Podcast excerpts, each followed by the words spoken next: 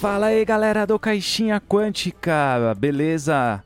Mais um programa Jogada de Mestre com o meu comparsa da Torre do Dragão, Henrique de la Rosa. Tudo bem, Henrique? Fala, JP. E aí, galera que está ouvindo Jogada de Mestre, sejam bem-vindos a esse programa mais uma vez vamos discutir as coisas que acontece, acontecem por trás do escudo do mestre.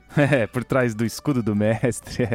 É, cara, aqui a gente vai falar hoje. Do que, que a gente vai falar, Henrique? Cara, hoje vamos falar sobre RPG Old School, né? Na verdade, vamos falar sobre coisas que podemos fazer na quinta edição, né, em RPGs mais modernos para deixar eles mais old school e sobre algumas adaptações e algumas conversões que a gente anda recebendo e tendo acesso a uns materiais aí bem interessantes, né? Bem legal, é isso mesmo. Vamos ver como é que a gente consegue pegar o D&D quinta edição e passar pro estilo de jogo old school de RPG, como se jogava antigamente. Mas antes só um recadinho, você aí que tá ouvindo, tá curtindo, pode seguir a gente no Instagram, arroba Caixinha Quântica, ou pegar todos os nossos episódios, todos jogadas de mestre, Caixinha Quântica, é, Dragão Falante, tudo que a gente faz aí de podcast no www.caixinhaquântica.com.br. É isso aí, pessoal. Vamos lá então. Bora pro episódio aí, Henrique.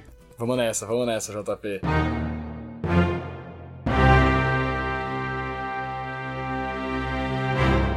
Bom, é sempre bom gravar, né? RPG. Sim, com certeza, porra. Sempre, sempre muito bom. Eu acho que a primeira coisa que a gente pode falar em relação ao RPG Old School aí é, são as diferenças do, dos, dos princípios do jogo, né? Do escopo do jogo, né?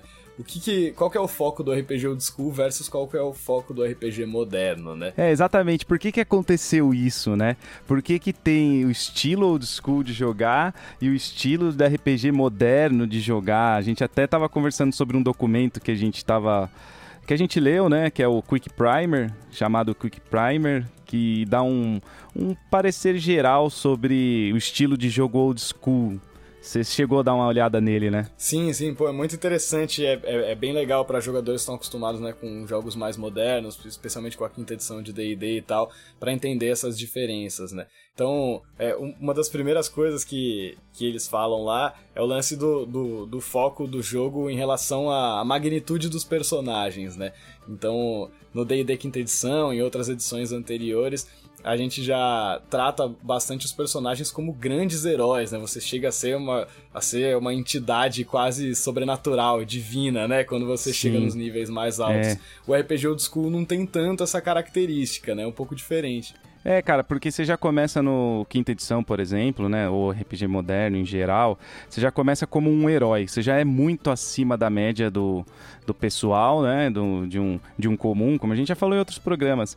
Mas na verdade, é, tem que encarar o RPG Old School como você não é um herói logo de primeira, você é tipo um aventureiro, um, um, um interesseiro, você tá afim de tesouro e fama, você entra nas dungeons para pegar ouro, para isso, você não tá muito afim de às vezes, é, de salvar a donzela. Você pode até querer salvar a donzela, né? Salvar a filha do taverneiro, aquelas histórias todas de quest né, que a gente já é. falou.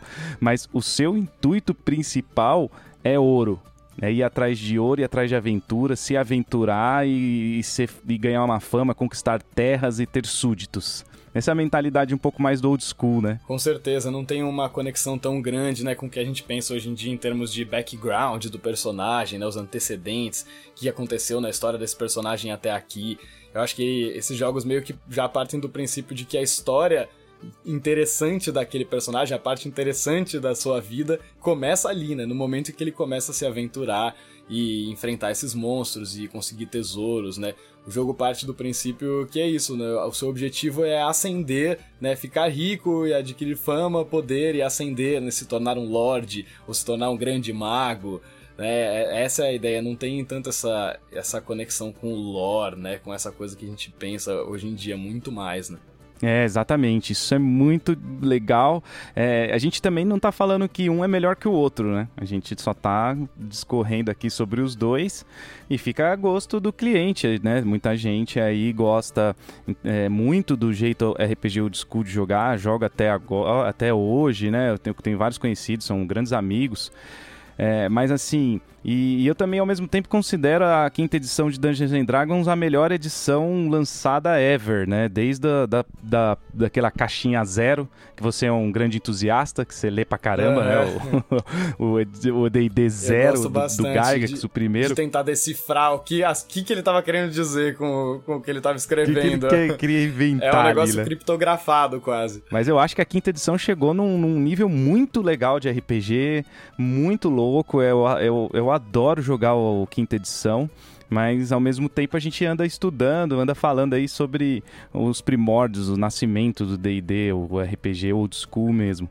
E aí a gente vai dar uma dica aqui no programa hoje, né, que você que joga D&D 5e e tá afim de ter uma noção do RPG Old School sem ter que ler regra de outro sistema, sem ter que parar e ler outro livro, a gente tem uma dica de um hack, né, Henrique? Que dá para hackear aí algumas regras do quinta edição e ter um gostinho de como que é o RPG Old School. Sim, pô, é um hack muito legal, né? O Camarão Hack, eu achei muito legal o nome desse é, documento. O nome é legal, né? Muito legal. E eu acho que. Camarão Hack. e eu acho que ele faz bem essa adaptação que a gente tá falando de mudar um pouco o escopo do jogo de uma coisa de fantasia épica para uma coisa para uma fantasia é, um pouco mais faca nos dentes, um pouco mais pulp fantasy, né? Mais Conan é, do que Senhor dos Anéis, vamos dizer assim, né? Isso. Falou bem agora o espírito do old school, né? E aí você consegue esse esse hackzinho aí, são duas páginas, é um lance muito legal, é baratinho, custa 5 reais no Dungeonist. Então, meu, vale a pena se você quiser ter a curiosidade aí e não precisar ler outro. Você lê uma paginazinha já está adaptado, né? E aí a primeira coisa que ele começa falando é sobre a criação de personagem. Primeiro de tudo, você vai jogar os 3D6 e, e, e vai ficar com esse número. Não, não tem jeito de que nem aquele lance de pegar o mais baixo, joga 4, pega o mais baixo, descarta o mais baixo, faz por compra de pontos, como é a quinta edição. Não, você vai jogar o 3D6 e vai colocar lá, né? Ele só diz que se ficar com zero de bônus, você pode jogar de novo, né? Sim, é, isso é muito interessante se você for ver lá no D&D original, é, além disso, tinha o, o, fato de que o, o Gygax indicava ali que quem deveria rolar os atributos do personagem era o mestre, era o narrador, não era nem o jogador. Então o mestre rolava os atributos lá para passar para o jogador: ó, seus atributos são tais. E era isso, né? Você rola 3d6 e é na ordem. O que cair na força, o que cair na sua inteligência ali vai ficar, né? Meu velho, é na ordem. É que o Gygax também, quando eles inventaram, né? Ele e o Arneson lá inventaram o D&D, eles não tinham a ideia de mestre ainda, né? Era juiz que era sim, que chamava, sim. né? Então era o árbitro, sim. era um cara que tava ali só pra é, arbitrar as regras mesmo. E esse nome foi carregado aí pelo old school, até hoje você vê, né? Muitos livros de OSR, né? Old School uhum. Renaissance, Old, old School Return, tem vários nomes que os caras dão, nunca sei ao certo qual é. Old School Revival, Credence Clearwater Revival. eles, eles, eles têm o, a palavra refree, né? Que é juiz até hoje, cara. É, é muito legal isso aí. É, então ele que jogava os atributos, né? É, muito interessante. Isso praticamente define qual é a classe que você vai ter que escolher, né? No D&D Old School. Porque se você cair com alta inteligência, você vai ter que ser um usuário de magia. Se você cair com força, você vai ter que ser um guerreiro, né? Você é, tem acaba ficando ali limitado a esses resultados, a, essa aleatoriedade aí na hora de escolher o que seu personagem vai ser, senão você não vai durar muito, né? Exatamente, aí você escolhe depois, né? Você, você vê o que, que caiu para depois ver o que, que você vai fazer, né? Até porque não tinha distinção de raça e classe, né? Você ia pegar um personagem lá para jogar, é que nem você escolher um hominho para jogar no para brincar na quando você era criança, você escolhe os bonequinhos do G.I. Joe. Tem hora que você é um, tem hora que você é outro. Não é igual hoje, né? Que você, você planeja, você fica planejando o seu personagem, né? Olhando o que cada classe e raça faz para combinar as duas tal. Não, ali não. Caiu, já era, né? Só tinha os atributos. É, existia muito essa ideia de que, assim, tudo tava sempre contra a sobrevivência do seu personagem, né? Tem esse lance da letalidade do jogo, que é muito importante também, né? Então, desde o começo, desde a hora que você vai criar seu personagem, ele pode sair com atributos ruins, ele pode sair com um dado de vida péssimo, né? Ele pode sair com um ponto de vida, dependendo de como forem os atributos dele. Então, a, a matemática do negócio está sempre contra o seu personagem, né? É um jogo muito mais difícil nesse sentido. Né? Sobreviver já é, já é um grande objetivo, né? Cara, eu vi um. Eu li sobre. Você falando isso aí me lembrou um texto que eu li, agora eu não sei aonde foi, porque a gente lê tanto RPG, eu não consigo saber onde foi as coisas. É, alguns eu lembro, mas a maioria não. Aí tava contando a história de um guerreiro que tinha constituição zero, então ele não tinha o bônus no dado de vida, uhum. né? Aí ele chegou no, no quarto nível, ele tinha tirado quatro uns no, no, no dado de vida. Nossa, e é um. Cara. Aí ele tinha quatro pontos de vida no quarto nível. E aí ele tomou uma porrada lá, não sei o que, que deu um D4, cara, tirou quatro, morreu. Já era. Morreu. É assim que é o old school, né, cara? Você tem que tomar muito cuidado. Não tem death save, não tem nada disso, né? Não tem nada. Não tem nada. Não tem nada. Tem, é, tem as jogadas de proteção, né? Mas não tem aquele negócio de você ficar entre a vida e a morte, como é hoje em dia, para a maioria dos sistemas, inclusive. Inclusive, mesmo que seu personagem seja ressuscitado, por exemplo, por alguma magia, né, ou alguma coisa do tipo, ainda você tem que rolar uma probabilidade, geralmente, dele não morrer, né? Então, sei lá, seu personagem é petrificado, você geralmente tem que rolar um save para ver se quando o clérigo usar a magia lá para tentar resolver a petrificação dele, se ele vai aguentar, né? Se ele vai conseguir voltar ao normal, se ele simplesmente vai morrer durante a transformação. Então tá tudo sempre contra o, o, o, jogador mesmo. É, porque você resolve as coisas no, na narração, né? Você tenta evitar jogada de dado, porque jogada de dado no old school, ela é algo que é bem difícil de se realizar. E você falou da letalidade, cara, e eu lembrei aqui também que é, o lance de recuperação de pontos de vida também é bem complicado, né? Ah, sim. É engraçado que no D&D quinta edição você dorme 8 horas, recupera tudo, né? Recupera vida no máximo, recupera dados de vida. 150 pontos de vida. 150 pontos de vida.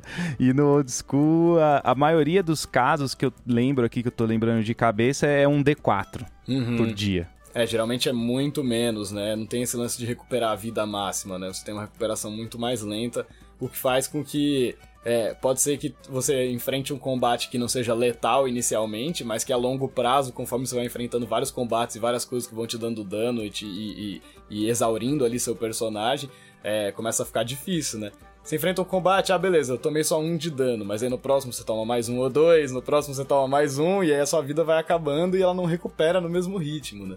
Não, não recupera no mesmo ritmo. É, os recursos são esgotáveis, né? O mago hoje ele tem o truque e o truque é, é, infinito. Você tem magia infinita hoje. Tudo bem que é mais levezinha, mais light lá, mas antigamente não, né, cara? Tem magia infinita, ela vai acabando. E você tem que ir é, gerenciando teus recursos, né? Pensando muito bem no que fazer é, antes de você gastar tudo, ou saber se você vai poder descansar depois. É bem legal, é, assim, eu gosto muito dessa, dessa abordagem. Sim, né? nessa linguagem mais do, do old school, tem esse lance dos recursos serem bem mais escassos, né? Então, você tem muito menos habilidades que você pode usar várias vezes, né? Então os slots de magia são bem limitados e tal.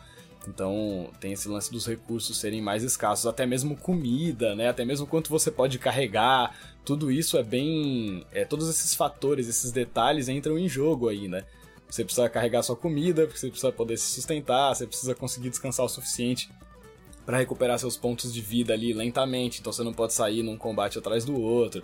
Então tem um ritmo, impõe um ritmo diferente no jogo aí, você tem que prestar atenção em todos esses detalhezinhos pra você não morrer. Exatamente, aqui no Camarão Hack, cara, o mago tem vários dados de vida, não vou falar todos, é porque, meu, eu quero incentivar o pessoal que é curioso a ir lá comprar, porque 5 reais não é nada, né? Facinho. É, o mago é um mais a constituição, o, o, o Henrique. É isso. Se a constituição for zero, o cara recupera um ponto de vida por dia de descanso, mano. Nossa, aí. Cara, olha que loucura isso, meu. Muito legal. É, o mago ele tem que realmente ficar na retaguarda do combate ali. Ele não pode sair na, no, no ataque corpo a corpo ali, porque senão o negócio vai realmente ficar feio para ele. Até porque tem muito encontro aleatório. De repente o mago tá com um ponto de vida, aí ele dorme, recupera um, tá com dois. Aí no dia seguinte vem um cara com uma espada de um D8. A chance de você morrer é muito grande, né, cara? Nossa, isso é outro fator muito importante que a gente tem que falar aqui, que é isso, é esse lance de não existe essa noção de equilíbrio do jogo, né? A aleatoriedade manda, então ela manda em, em que monstros vão aparecer, em quantos monstros vão aparecer, independente do nível que aqueles personagens estão no momento. Então, você pode sim, assim como a gente falou no Sandbox ali no, no outro episódio, né? Encontrar com esses monstros aleatórios que estão muito acima do nível dos personagens, é, encontrar com desafios muito acima do nível dos personagens em geral. Você não vai entrar na floresta, se você tem nível 2, você vai entrar na floresta só vai ter bichos nível 1 e 2 para você encontrar, né? Exatamente. Vai, de repente pode ter outros. Porque, porque é real, né, cara? Tem outros é, monstros vivendo ali, outras, outras raças, né? Outras espécies. Não vai ter só kobold e goblin se você tá no nível 2. Exatamente. O, o, mundo não está organizado de acordo com a linha do tempo que os personagens vão percorrer ali, né? Com o seu nível. então tem aquele lance muito interessante, né? Que você pega as aventuras mais antigas, assim, de D&D tem aquele lance de que quanto mais para baixo você tá dentro da dungeon, né? Quanto mais profundo você tá dentro da masmorra ali, mais difícil vai ficando, né? E a própria, as próprias masmorras eram feitas de um jeito que ela tá sempre tentando te levar pro andar de baixo, para você chegar naquele andar de baixo que é mais difícil antes de você ser capaz de enfrentar aquele desafio, né? Então, tem muito esse lance de que, de que tudo pode acontecer é, e que não tem essa noção de equilíbrio, não de balanceamento. Exato. Uma coisa que eu gosto muito, é, alguns sistemas têm, outros não têm, mas aqui no, no REC, o, o Camarão REC sugere, é você interpretar como perda de recursos a diminuição do tamanho do dado. Você chegou a ver isso? Isso eu achei genial, cara. Você tem um D10, você tirar um e dois em alguma coisa que está fazendo, ele passa a virar um D8, que é a sensação das coisas acabando, né? Até chegar na hora que depois de um D4 você ainda tirar um e dois, acabou. Você não tem mais aquele recurso. E aí você tem que dormir para recuperar um dado. Sim, é um nível de dado só, você não recupera pro máximo também, é essa coisa é, de novo. É um né? nível de dado, não vai pro é máximo. muito né? legal. Você tá num D4, ele volta pra um D6. É muito legal. Cara, eu vou te falar que eu acho que essa é a melhor parte dessa adaptação, foi a parte que eu mais gostei, porque ela traz esse negócio da escassez dos recursos pra quinta edição, né, fazendo de um jeito que, que pelo menos no, no papel, parece muito funcional, parece se encaixar muito bem no formato do jogo é, fazendo esse negócio, né, novamente de diminuir o escopo, de fazer com que os personagens não tenham tantas ações e tantas coisas que eles podem fazer é, várias vezes, né, e tudo vai se esgotando, se esgotando.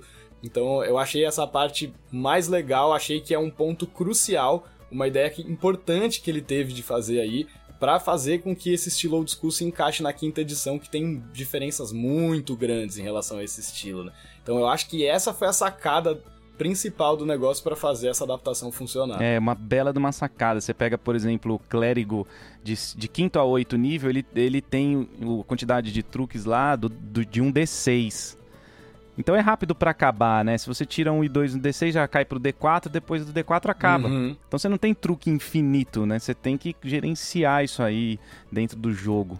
Sim, isso é muito legal. Isso vale para outras habilidades também de classes, né? Vale para habilidades do monge ali também e tal. E os outros feitiços, outras magias permanecem da mesma maneira, né? Funciona com os slots normalmente, né? Então, isso que é legal que ele as, as coisas se encaixam nas regras do, da quinta edição, né? Como se fosse uma mini expansãozinha ali, né? É, eu achei, por isso que eu achei legal, cara, porque eu, a gente tá estudando, você lê aí o D&D Zero, é, eu ando lendo o Rule Cyclopedia, é, requer muito tempo de estudo, porque é outro, é, são, apesar de ser bem, um nasceu do outro, tem tudo lá igual, né, cara? Dados de vida, constituição, os atributos, tudo é igual, mas a engrenagem é diferente, então você precisa estudar. E aí, nesse caso, não, né, cara? Porque como a gente já conhece, muita gente já conhece a quinta edição, você pega uma folhinha que adapta, vai muito rápido na cabeça para você experimentar. E você vai conseguir com, com esse camarão hack, cara, a gente tá falando justamente dele porque a gente achou muito legal, você vai conseguir é, ter o gostinho do old school com ele na quinta edição de uma forma bem fácil, bem rápida, né? Sem dúvida, sem dúvida. E ele dá umas dicas legais também junto, além das adaptações das regras, né? Como, por exemplo, esse negócio de você evitar rolagens dos dados, né? Que você falou antes. Isso eu acho super importante, é, porque o, o, estilo old school ele pede esse, esse estilo mais narrativo, né? Ele é mais, muitas vezes, mais um desafio pro jogador do que pro personagem. Né? O jogador tem que ter boas ideias para tentar resolver os problemas, né? Muitas vezes para tentar evitar o combate, né? Ou para tentar se safar de alguma situação. Então tem uma carga muito maior da narração e da criatividade do jogador do que necessariamente do que tá na sua ficha de personagem, né?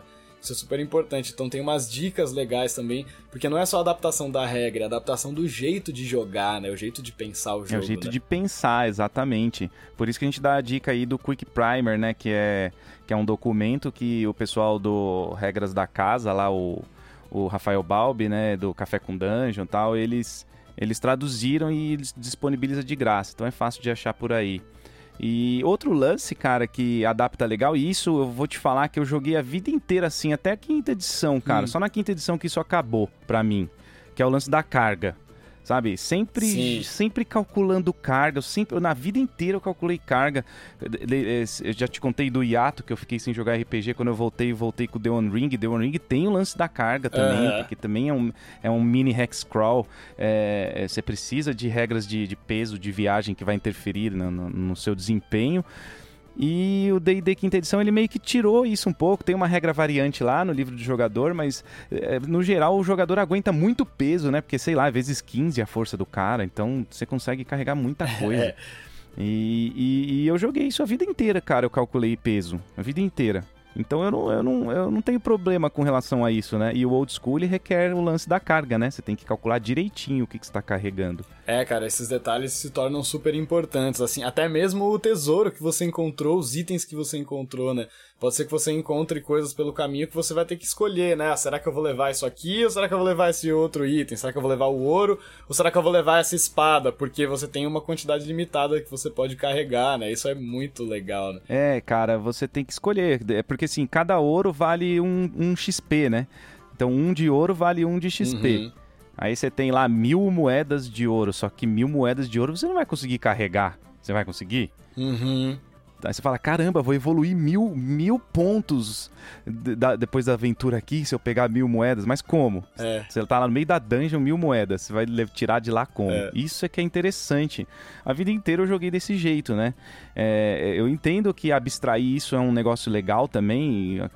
Por isso que eu adoro a quinta edição. Muitas coisas foram. Eles abstraíram assim para ficar mais fluida de jogar e eu gosto disso. Então, eu acho a quinta edição o melhor RPG já criado até hoje no mundo. Mas é a minha opinião, hein, pessoal? Não vão ficar muito louco aí com a minha opinião aí. É, não é pra ter rixa, não é pra criar rixa, não. É, não é rixa nada, meu. Eu jogo, eu jogo um monte de coisa, adoro um monte de RPG aí. É só pelo, pela minha história de vida e pelo que eu conheço do D&D. E aí não tem como você levar, cara. É, você tem que escolher. De repente você falou, uma espada ou, ou ouro. Só que aí, Henrique, você vai lembrar de um lance que eu acho que o, Star, o Starfinder usa também e o Pathfinder 2 usa, que é o lance de bulk. Já, você lembra disso aí, do bulk, de, de carregar Cara, peso? eu acho essa uma das melhores soluções que já deram para esse lance de, de, de, também de carga, de capacidade de carga, porque é super simples de, de entender, funciona e faz sentido, né? Então é um, é um valor é, é, abstrato, né? Ele não, é, ele não tá medindo em peso nem em tamanho, é uma mistura de peso, tamanho e o quanto aquilo é fácil ou prático de carregar, né? E eles dão um número para aquilo e geralmente faz muito sentido. Eu acho uma solução é, bastante interessante.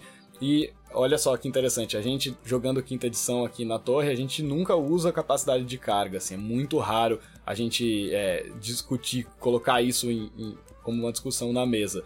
Mas quando a gente começou a jogar Starfinder, a gente sempre usou desde o começo a capacidade de carga, porque é tão fácil de usar, de entender, de calcular, que começa a fazer mais sentido e aí adiciona esse, esse que no jogo, assim, de tipo, pera eu vou ter que escolher o que eu vou levar, não vou poder levar todas as armas. É mesmo que eu possa comprar todas as armas que eu quero, eu não posso levar todas que eu quero de uma vez.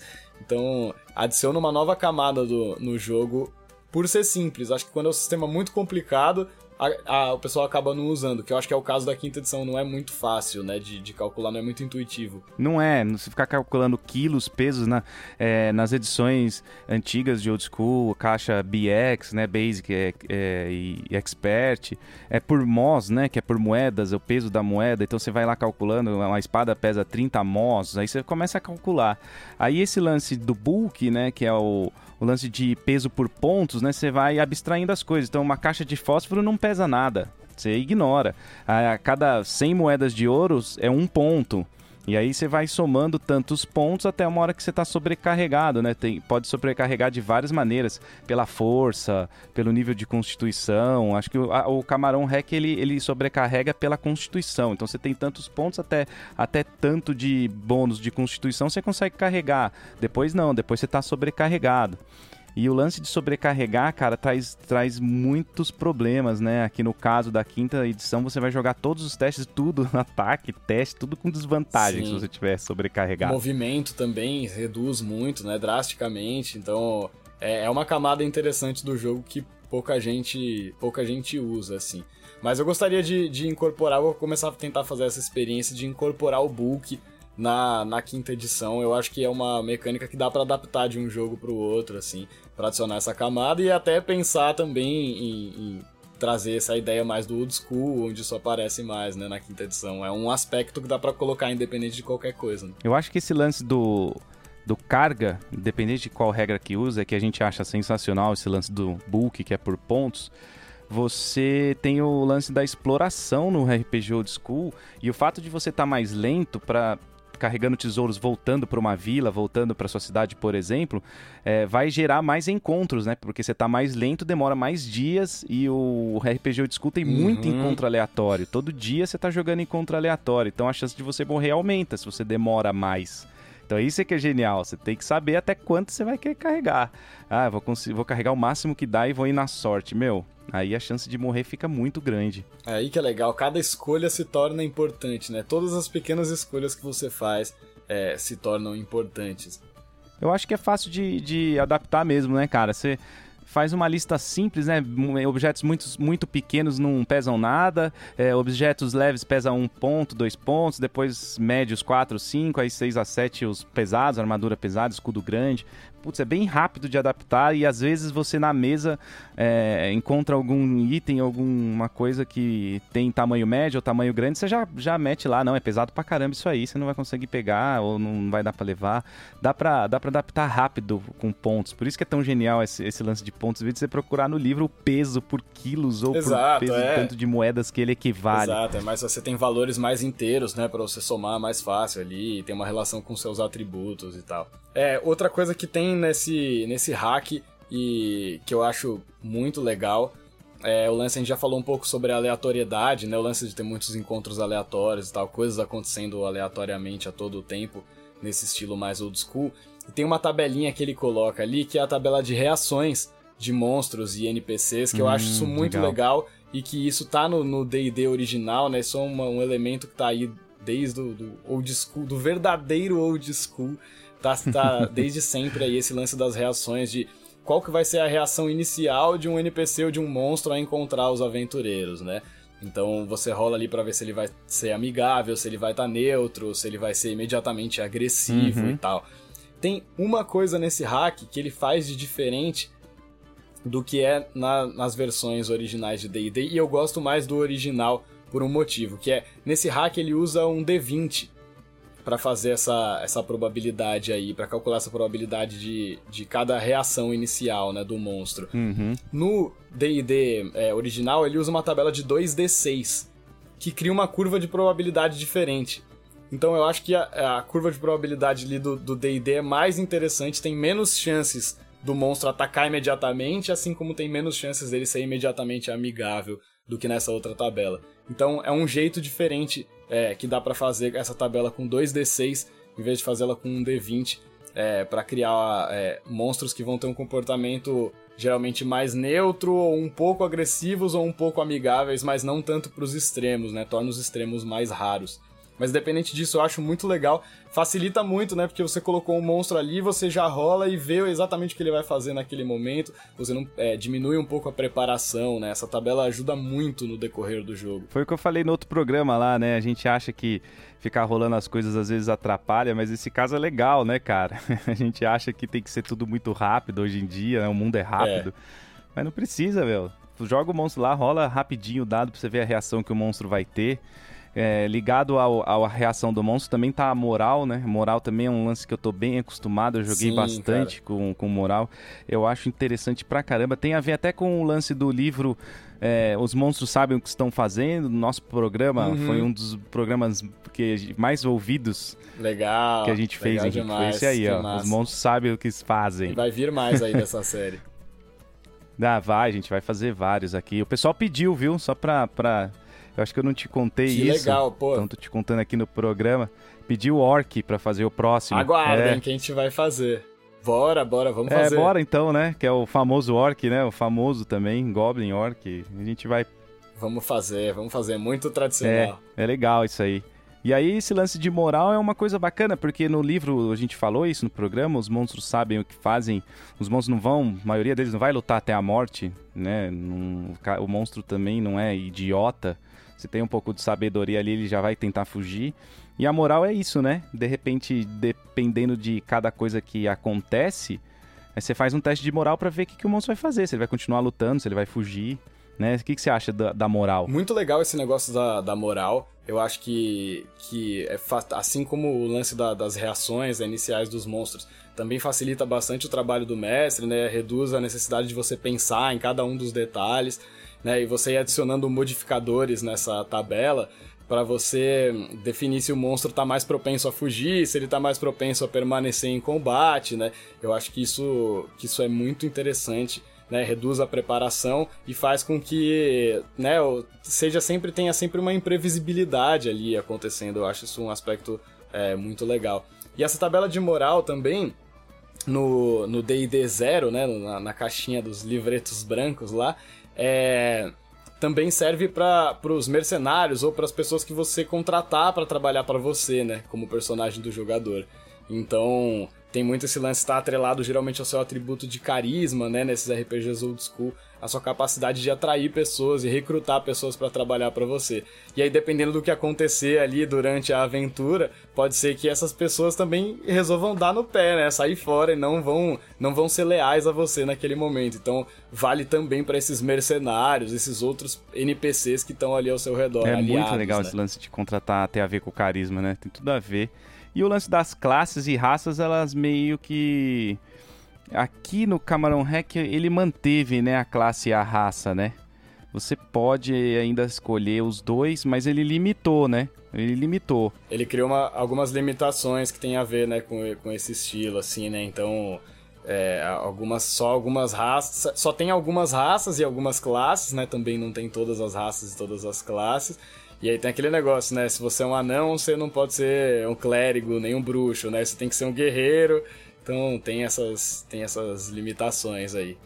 Tem algumas classes só que é, lembra bastante o D&D do Rule Cyclopedia, né, que é o D&D das caixas, né, a evolução do, do zero, mas tem a ver que isso aí nasceu no zero, porque o, o guerreiro, ele é o guerreiro, né, ele não é guerreiro humano ou guerreiro anão, existe o guerreiro, você escolhe o guerreiro, acabou, você escolhe o anão, o anão também dá porrada, mas ele tem outras coisas que ele faz. Você escolhe o elfo. O elfo é o elfo. Ele solta umas magias e dá umas porrada. Não tem, né, elfo mago. É, é, exatamente. Acaba tendo as características próprias, assim, né? Cada. Tem o lance também, isso é, não, não foi adaptado aí, mas acho que nem precisaria também, porque acaba dificultando. Mas é o lance de, dependendo da, da sua classe, você sobe de nível num ritmo diferente, né? Então tem aquele lance, o anão original da do D&D Zero só pode chegar até o sexto nível de guerreiro, ele não pode passar dali. O elfo, ele é guerreiro e mago ao mesmo tempo, ele sobe nas duas classes simultaneamente. Então tinha essas relações super esquisitas das classes com as raças. É, tinha personagens que eram claramente muito mais poderosos do que outros, né? É, você pega o mago, ele começa muito fraco, mas o mago no nível 20, nível 10, assim, ele já tá muito forte, ele... ele ele tem muitas magias, né? Então acontece do mago ser bem lenta, né? Nesse caso, né? A evolução de, de XP, cara. Eu lembro das tabelas do AD&D, meu, sei lá, 2 milhões e 200 de uhum. XP, saca? um negócio muito louco, muito louco. Demora muito para chegar, né, meu? Aí o pessoal acaba fazendo umas regras da casa, né? É como a gente faz hoje também. O D&D quinta edição ele virou muito por, por milestone hoje em dia, né? Tem, tem o lance do XP, mas a maioria das aventuras que eu tenho jogado, ele, você evolui por, por arco, né? Por arco de história ou por cumprir alguma missão, você ganha o um nível já. Sim, eu acho que faz mais sentido para esse estilo de jogo mais moderno, muitas vezes também, né? Porque o, a quinta edição também, ela, ela te faz criar uma tendência a só dar XP pelo combate, né? O XP pela interação social ele não é tão claro, não é tão, tão fácil de entender, não é tão explorado nas regras. Então, eu acredito que o, o, o milestone, né, essas metas funcionem melhor às vezes do que o XP. Porque eu, eu vejo que na, na prática, assim, faz com que os, os jogadores costumem ter ideias mais criativas em vez de só partir pro combate toda vez. Eu acho que cria uma, uma noção diferente, um jeito diferente de jogar, assim. Mas no old school eu acho que o XP faz muito sentido. Tem a relação com o loot, com o ouro que você encontra e tal, né? Eu acho que faz, faz bastante sentido no old school ter essa, esse lance do XP, mas hoje em dia talvez não tanto. Até porque o ouro vale XP, então é diferente a relação, né? Você não precisa é, ficar só matando um monte de monstro. Né? Inclusive os, é, os, os, monstros eles têm um XP menor até. Uhum. Que não é. O incentivo não é você sair matando, né? É você conquistar. É, é também tem por, por, por ideia boa, por história, por interpretação. Tem bastante tem bastante jeitos diferentes de ganhar XP no old school. Sim. Mas o que é legal é que, que a gente tá falando é que o, a, o, o hack pra quinta edição, ele, ele esse camarão hack, né, ele funcionou muito bem, né? Ele, ele caiu bem em cima da engrenagem, mudou umas coisinhas e deixou o jogo com esse sabor de old school. Então é um negócio que vale a pena, assim, porque você acaba tendo dois jogos em um, né? O D&D normal, né? O, o que famosão aí, quinta, e o D&D quinta meio old school. É interessante pensar assim, né? Você ter dois jogos. Sim, acho que é um dos melhores jeitos de você ter o mínimo trabalho possível, assim. É como você falou lá no começo, não precisar aprender regras de outros jogos e tal, né? É, porque aí você não precisa ler um sistema inteiro, né? Que nem é, a gente que é maluco, né? Que fica lendo D&D zero, D&D das caixas, uhum. BX, Back Me. É, e é muito material, assim, tem muito material solto que você tem que compilar você mesmo. Pega um livro aqui, outro livro ali, né, para você ir juntando as peças ali. Eu acho que esses tipos de hacks. E tem muito na gringa, assim, tem muito material americano que faz isso, né, mas brasileiro esse é um dos melhores que eu, que eu já vi mesmo, assim. É, realmente. E eu pensei que a gente ia conseguir falar muita coisa hoje no programa de Old School, mas eu acho que a gente vai ter que ficar fazendo programas aí, né? De repente, com o interesse da galera, se tem interesse em saber um pouco mais, de tempos em tempos, né? Porque o tempo passa rápido e parece que a gente não falou nada. Parece que eu não falei nada hoje. é verdade, é verdade. Tão legal que tá a conversa. É verdade, passa, passa muito rápido. Acho que a gente pode dar dar umas dicas finais aí pro pessoal e a gente vai levando o, o assunto aí para outros programas. É, tem, tem uma coisa que eu queria ressaltar aí para finalizar, então, pra gente não se prolongar tanto. Mas, mas eu quero te fazer uma pergunta aí depois, hein? Mas fala aí, depois eu vou te fazer uma pergunta. Beleza. De repente já é a minha, a minha pergunta. beleza, beleza. É, mas então, um lance que eu acho importante ressaltar, né? Que ele fala aí no hack e várias outras coisas sobre o disco que você vai ler também falam isso é, que é reforçar esse lance de minimizar a quantidade de rolagens, né? A gente está muito acostumado a fazer muitas rolagens quando a gente joga, por exemplo, jogos como a quinta edição. Então, eu acho interessante esse negócio do old school de que o mais importante é o, o jogador ter ideias do que ele vai fazer ali com o personagem dele, não se limitar tanto aos atributos, né, e fazer com que a, a, história seja um negócio mais narrativo, incentivar a criatividade mesmo, se tornar um jogo menos mecânico e mais, mais narrativo, assim. Eu acho que, que esse é o espírito do negócio. É interessante, é isso mesmo. É, tem o lance de nos jogos contemporâneos a gente jogar bastante dado. Eu gosto pra caramba. Eu também. É, eu, não, eu, eu gosto de jogar. Eu gosto demais. Os dados. é. Por isso que, que, assim, é que a gente falou no começo, um não exclui o outro, meu. Gente, quem joga um pode jogar o outro. Eu quero mais é saber é, jogar a quinta, jogar é, o old school, jogar Starfinder, jogar The One Ring. Eu quero mais é jogar um monte de RPG, cara, na vida. É que eu tenho uma preferência por, medieval, né? Mas, Mas, é. tem aí outros, né? Cyberpunks, vampiro. É. Tem muita Acho que coisa. é esse negócio, essa. É, cada combinação de cenário e de sistema se adequa pra uma situação, pra um propósito específico, né? São combinações infinitas mesmo, assim, é pra experimentar pra vida inteira. É, agora a pergunta que eu queria te fazer, cara, é assim: é, vocês aí do Torre, meu, vocês têm o sistema, né? Vocês têm o, o trampo de vocês, que é levar o RPG de forma profissional, mestres, vocês todos são mestres, todos aí mestram e jogam e tal. Qual que é a diferença pro mestre? O que, que o mestre, assim, tem que. A diferença do mestre do RPG contemporâneo pro mestre do old school, mas no- no- na visão profissional de vocês? Cara, acho que a gente tem um. A gente chegou no RPG de uns jeitos meio tortos, assim, né? Como a gente é mais, mais é, novo, a gente não é nem de uma geração que tá conhecendo RPG agora, nem de uma geração que conheceu RPG há muitas décadas.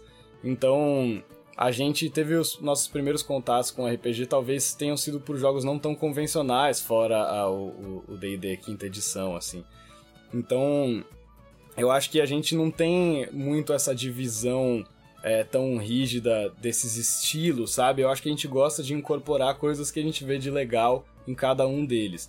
Então, eu, falando de, de mim, né? Porque a gente tem. São, são quatro mestres com cabeças completamente diferentes aqui, né? Tem essa Uhum. também. Então, É, quatro, exatamente. quatro pessoas que têm visões diferentes de, de como mestrar, de como narrar, e coisas que se completam, que são ótimos. Isso é uma das, das coisas que a gente acha incrível de, de, de ter esse grupo, assim. É, então, do meu ponto de vista, assim, como mestre, eu acho que eu tenho a tendência a cair para esse jeito mais old school de jogar menos dados. Falando de quinta edição, especificamente. Então, o pessoal que joga campanha aí comigo tal há mais tempo, ou mesmo que joga nos one-shots, nos eventos, é, pode ser que note que eu tenho essa tendência a jogar menos dados, a fazer um jogo mais narrativo, a puxar, puxar os jogadores a, a interagirem com o cenário, com a história e tal. E, ao mesmo tempo, eu gosto de ter um combate bem tático. Né? Claro que cada tem mesas que isso funciona melhor, tem mesas que isso não funciona tão bem. Mas o meu gosto pessoal é ter o combate mais tático. Então eu gosto de ter esses dois momentos, né? Se a gente não tá em combate, ter o jogo mais narrativo e ágil possível. E aí dentro do combate a gente fazer tudo bem detalhadinho, usar o grid e tal, e fazer aquele negócio bem crunchy mesmo, assim, né? Então, Você faz uma mescla das coisas, é, né? eu acho que a gente tem muito esse espírito de ir misturando as coisas, depende muito do jogo que a gente, que a gente vai jogar. Eu acho que é, uma coisa que eu até escrevi num texto recentemente lá pessoal do Crônicas Fantásticas, na coluna Além dos Dados, é falando sobre abordar cada jogo em seus próprios termos, assim. Então entender sobre o que é aquele jogo, qual que é o propósito daquele jogo e qual que é a experiência que ele visa proporcionar pra você como jogador, pra você como mestre. Então, mesmo que a gente já conheça, ah, é um cenário de fantasia medieval, mas se é um jogo diferente, lê aquele primeiro capítulo, né? Lê aquela introdução e vê sobre o que que é aquele jogo. Porque às vezes você pode surpreender, se surpreender com propostas diferentes de como narrar e de como jogar, né? Então acho que cada jogo pede uma coisa, assim, a gente tem muito, muito esse espírito de tentar embarcar em qual que é a ideia daquele jogo, assim. Tá certo, porque aí vocês fazem o melhor de cada, cada jogo, né? De cada sistema, que é o que vocês têm que buscar mesmo. Bom, falamos bastante, acho que vai precisar de. De repente a gente fala de alguma coisa mais aprofundada em um outro jogada de mestre. Mas falamos muito, é isso aí. Dessa vez passo para mim, parece que passou em um minuto. Mas fala aí, Rick, como faz. É verdade, é verdade. Passa Sempre rápido, passa né, muito cara? rápido. Passar rápido. Como faz pra achar vocês aí do Torre, Henrique? Bom, pra achar a gente, então o melhor lugar é sempre o nosso site, torredodragão.com.br. Lá tem informação sobre todos os nossos serviços de narração, sobre os nossos eventos, mesas de RPG grátis, mesas pagas, campanhas, one-shots. Então, precisando de mestres e grupos pra jogar RPG, tem lá no torredodragão.com.br. Nós estamos também no Instagram, arroba Torre do Dragão, que nós usamos bastante. E no nosso site você encontra também o link para nossa comunidade no Discord, que é onde acontecem os nossos eventos. Lá a gente também faz lives e posta todo tipo de conteúdos, desde blogs até os podcasts que a gente faz aqui com Caixinha Quântica. É, então a gente concentra bastante os nossos conteúdos lá no Discord também. É, e estamos no Facebook, no YouTube, outras redes também. Mas tá tudo lá, você consegue achar tudo no torredodragão.com.br. Beleza, vai atrás, viu, pessoal? Vale a pena. joguei bastante com eles. É, agora estão no modo online, mas já já volta também presencial aí. Tem 800 vacinas aí em aprovação. Uma hora vai dar certo. Vai voltar. E aí a gente vai poder voltar é, ao normal. Sem dúvida. Mas é isso aí então. É, se quiser, tiver alguma dúvida, manda um, um, direct message pelo Instagram ou manda um e-mail para contato@caixinhaquantica.com.br e a gente vai trocando essa ideia aí de RPG em geral. Eu vou ficando por aqui. Um abraço e até a próxima. Valeu, galera. Um abraço.